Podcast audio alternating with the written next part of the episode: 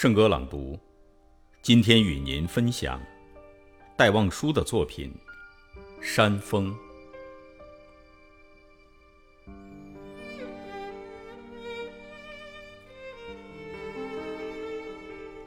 窗外隔着夜的屏障，迷茫的山峰，大概已把整个峰峦笼罩住了。冷冷的风从山上吹下来，带着潮湿，带着太阳的气味，或是带着几点从山涧中飞溅出来的水，来扣我的玻璃窗呢。敬礼啊，山峰！我敞开门窗欢迎你，我敞开衣襟欢迎你。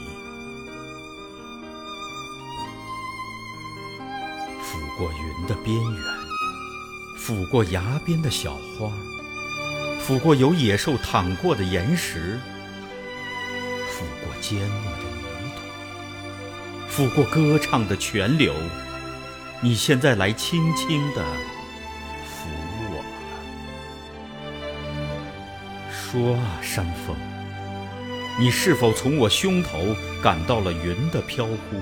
花的寂寥，岩石的坚实，泥土的沉郁，泉流的活泼。